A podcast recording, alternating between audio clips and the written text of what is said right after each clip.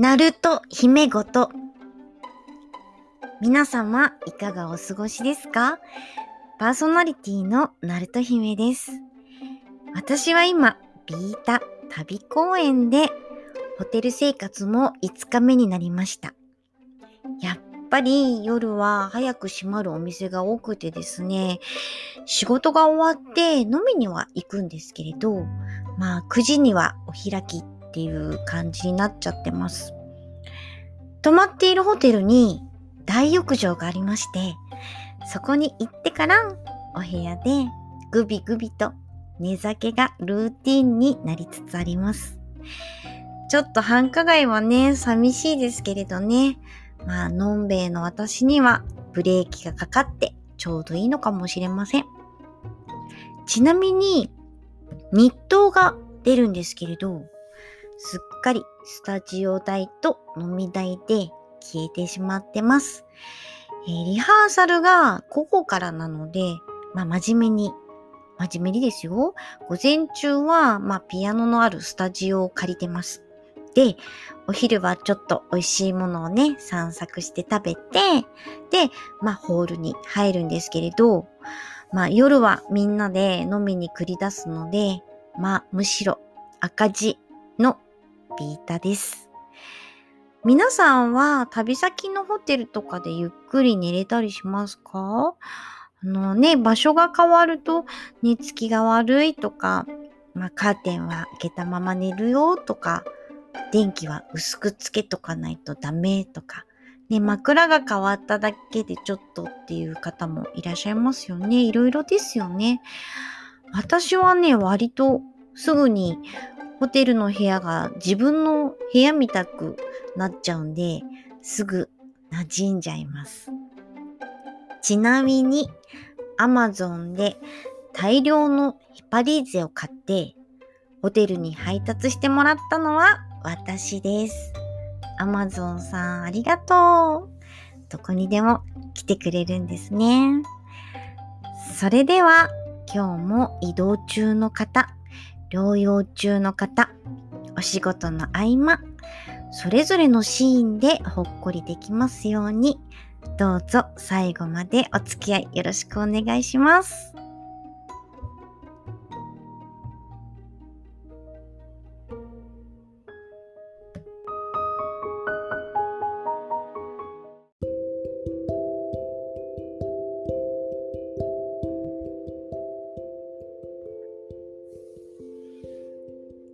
今日は時事ネタ丼のコーナーのネタを探そうと思って、あの、ツイッターのトレンドとかを見ていたときに、目にしたハッシュタグ、今年のクリスマスというワードがあるんですけれど、ああ、もうクリスマスかと思って、ちょっとお話ししようかなと思いました。クリスマスね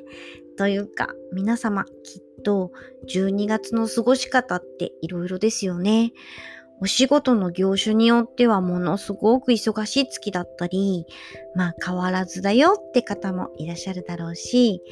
ね、彼氏とか彼女と素敵なクリスマス過ごす方もいらっしゃるだろうし、お仕事だって方もいらっしゃるだろうし、私は12月から1月っていうのは、そのお正月休みみたいのはあったことがここ十何年ないんですね。音楽業界、まあ書き入れ時って言うんでしょうか。きっと皆さんの想像とは全然違う過ごし方をしてると思います。まず、12月に、必ずやるというか関わる、まあ、お仕事でコンサートといえば、ベートーベン作曲の大工なんですね。あのーカーペンターの大工じゃなくて、えー大工、第9番交響曲のことですね。大工って言います。あのー聞いたことあると思いますよ。フロイデシェネルゲッテルフンケンってやつですね。合唱の大活躍する曲です。あとは、チャイコフスキー作曲のくるみ割り人形。これはバレエですね。オーケストラとバレエです。ヨーロッパだとまたやられるコンサートが違って例えばヨハン・シュトラウスの、まあ、歌劇「コウモリ」とかヘンゼルとグレーテルとかをやったりもするそうですよ。この大工の合唱のお稽古っていうのに関わることがだいたい12月は多いですね。あとはくるみ割り人形のオーケストラの中にチェレスタっていう楽器があるんですけれど、まあ、これを弾いたりするので、まあ、12月は埋まりますね。で、その、そのコンサートをやりながら、まあ、別にクリスマスコンサートとかがあって、最後31日はジルベスターコンサートですね。これね、きついんです、意外と。あの、ジルベスターコンサートって始まるのが、まあ、夜の11時過ぎとかなんですよね。で、まあ、カウントダウンがあって、終わるのが、まあ、夜中の1時とか。で、その後、夜中の3時頃帰ってきて、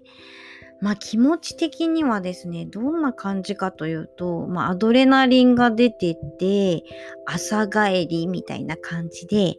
軽くこう時差ボケみたいになるんですね。で、元旦はもう夕方までも寝ちゃって、で、すぐにニューイヤーコンサートのリハーサルなんですね。すごいんです、スケジュール。なので、仕事終わりが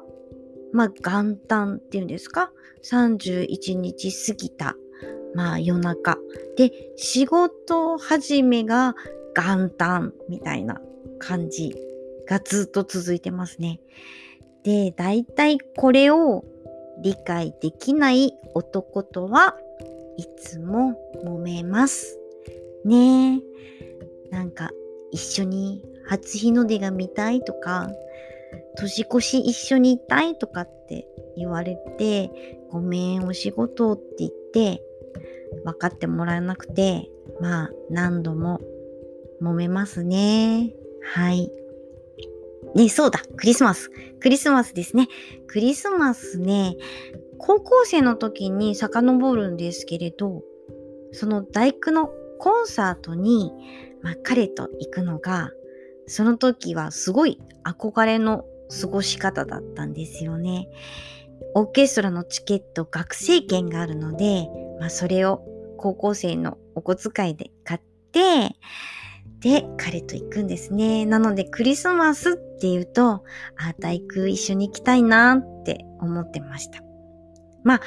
その後ね、大工を見終わっとやることは皆さんと一緒なんですけれど、今はすっかり反対にね、大工はお仕事になってしまったんですけれど、こうやってるとね、その時を時々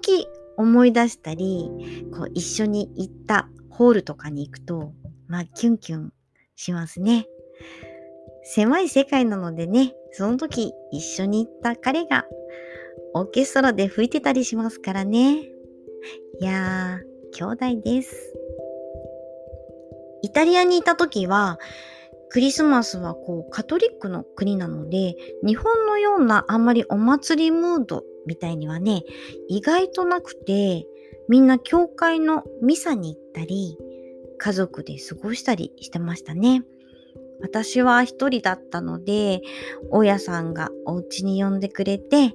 一緒に教会に行ったり、えー、マンマのご飯を食べさせてもらったりしました。イタリアでは一人でいる人を誘ってね、みんなで過ごそうよっていう、まあ習慣があるそうです。ところがですね、寒いんですよ、イタリア。こう、石畳から冷えがこう、すごくて、女性はですね、気をつけないと膀胱炎になるよって言われたんですけれど、私、膀胱炎じゃなくて、その誘われたクリスマスの次の日に、インフルエンザになってしまって、まあ、高熱ですよ。日本から持っていったベンザブロック、一瓶飲んじゃいました。まだね、イタリア語もよく話せなかったし、ちょっと一人で病院とか行けなくって、散々なクリスマスでしたね。留学最初の年でした。あとクリスマスの思い出ってあるかな？一度でいいからクリスマスディナーとかなんかおしゃれな格好して行ってみたいですね。普通か。なんかもう職業病なのか世の中のイベントの時は働いているっていう体になってるので混んでる時に行かなくてもいいじゃんみたいなちょっと心の寂しい感じになりつつありますね。大学生の時はどうしてたかな？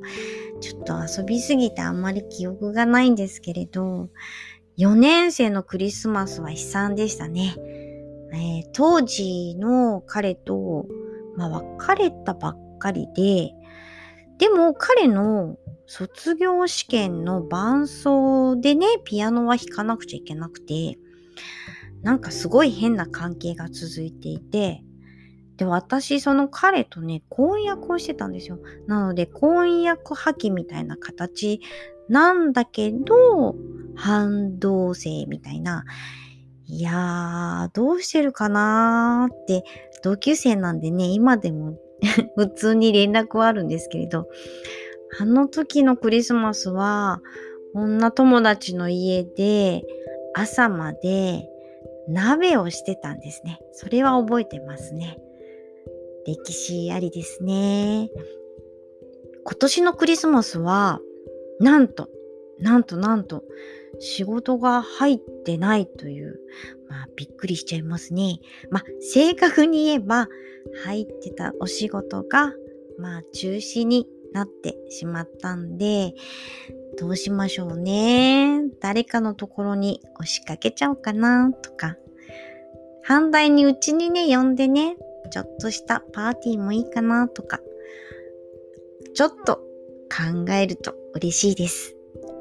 おすすめの過ごし方があったら教えてください。いわゆる素敵なクリスマスを過ごしたことが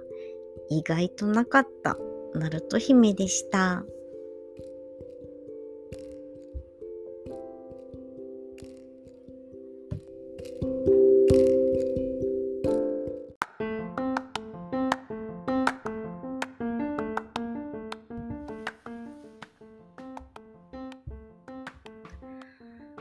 サブカルカタルス。私の好きなサブカルチャーを語るコーナーです。イデオを語る。うーんあれは語っているのか？雑談ですけどここ2回ほど配信させていただきました。今日はですね演奏会として私が弾いたアニソンを聴いていただきたいなと思いました。バイオレット・エヴァーガーデン映画を見に行きました。個人的には私の中のバイオレットの、まあ、人生ストンと納得したというか結果的に本当に良かったなと思えるもう幸せになって良かったと思えるラストでもう泣きながら見てたんですけれどテレビシリーズのようなこう最後胸がぎゅーっと苦しくなってしばらくその世界から抜けれないっていった感覚とはちょっと違って映画を見た後はある種のすっきり感もありました。自分が生まれて育ってきた環境生い立ちってその人の人間形成にものすごく影響を与えるのっていうのは自分も含めて本当にわかるんですけれどバイオレットのように自分で切り開いてそして関わっていく人たち社会の中でいくらでも成長して変わっていけるんだなって思いました。好きな人バイオレットにとっての少佐。それだけじゃなくて、そのね、恋愛対象だけじゃなくって、人間的に好きな人、たくさん出会うのはとっても大事ですね。今日は道しるべというエンディングの曲を弾いてみました。道しるべ。皆様にとって道しるべなんですか？それでは、バイオレットエヴァーガーデンから道しるべ、ナルト姫の演奏でお聴きください。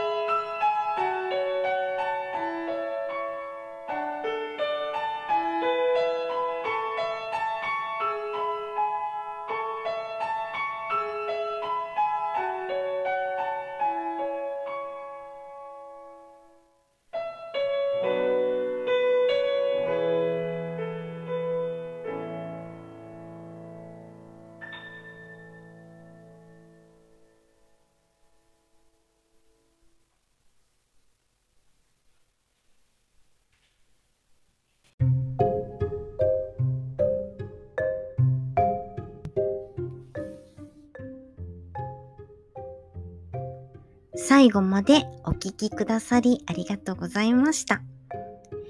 番組のご感想、ぜひ、ハッシュタグ、ナルト姫ごとでつぶやいてください。ナルト姫ごとのアカウントもありますので、気楽にフォローしてください。ビータもようやく折り返し地点になりました。おパンツはこれから毎日こっそり捨てて、最後の日は身軽になって荷物もすっきりポンです。次回は、ネズさんととビーさんとお話ししたイデオンの続きにするか、私がまたホテルからつぶやくか、どうしようかなって思ってます。楽しみに待っててくださいね。それでは次の配信までお体には気をつけてお過ごしください。それじゃ、バイバイ。